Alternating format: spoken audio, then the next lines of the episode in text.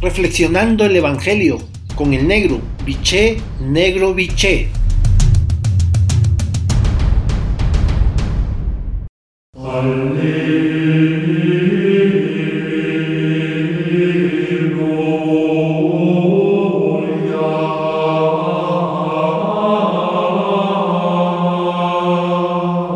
Buen día, hermanos y hermanas. Hoy el Evangelio de Lucas, en su capítulo 5, versículo del 1 al 11, la frase central es la siguiente.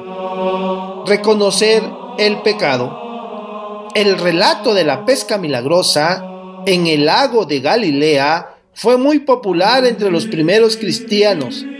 Varios evangelistas recogen el episodio, pero solo Lucas culmina la narración con una escena conmovedora que tiene por protagonista a Simón Pedro, discípulo creyente y pecador al mismo tiempo. Pedro es un hombre de fe, seducido por Jesús. Sus palabras tienen para él más fuerza que su propia experiencia. Pedro sabe que nadie se pone a pescar al mediodía en el lago, sobre todo si no ha capturado nada por la noche pero se lo ha dicho Jesús y Pedro confía totalmente en él. Apoyado en tu palabra, echaré las redes. Pedro es al mismo tiempo un hombre de corazón sincero, sorprendido por la enorme pesca obtenida. Se arroja a los pies de Jesús y con una espontaneidad admirable le dice, apártate de mí, que soy pecador. Pedro reconoce ante todo su pecado y su absoluta indignidad para convivir de cerca con Jesús. Jesús no se asusta de tener junto a sí a un discípulo pecador. Al contrario, si se siente pecador, Pedro podrá comprender su mensaje de perdón para todos y su acogida a pecadores e indeseables. No temas, desde ahora serás pescador de hombres.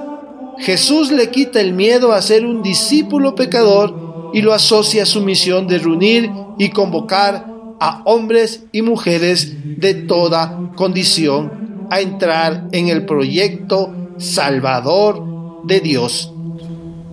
La palabra de Dios que se anuncia y que se escucha a orillas del lago de Genezaret, en el marco sobre el que se desarrolla este relato de pesca abundante y pescadores a ser llamados discípulos, había trabajado toda la noche y no habían pescado nada.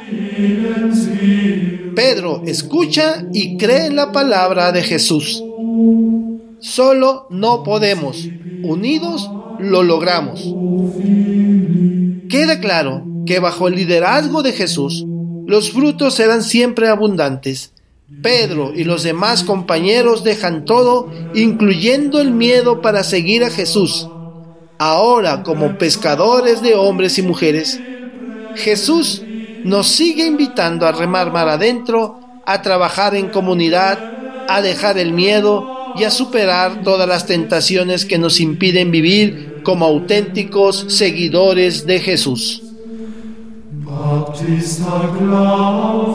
La iglesia es santa porque vive animada por el Espíritu Santo de Jesús, pero es pecadora porque no pocas veces se resiste ese espíritu y se aleja del Evangelio. El pecado está en los creyentes y en las instituciones en la jerarquía y en el pueblo de Dios, en los pastores y en las comunidades cristianas. Todos y todas necesitamos conversión.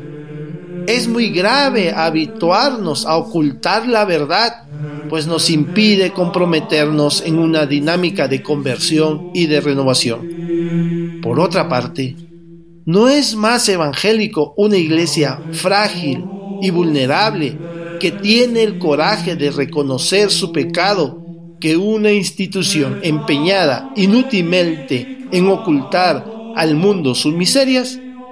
Por lo tanto, para tu reflexión de esta mañana tarde, tomándote el tiempo necesario y el silencio que requieres.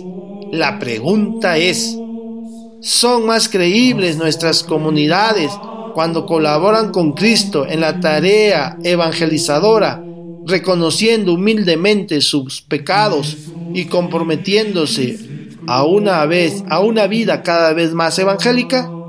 No tenemos mucho que aprender también hoy del gran apóstol Pedro, reconociendo su pecado a los pies de Jesús. Hasta entonces, un abrazo, los quiero y rezo por ustedes.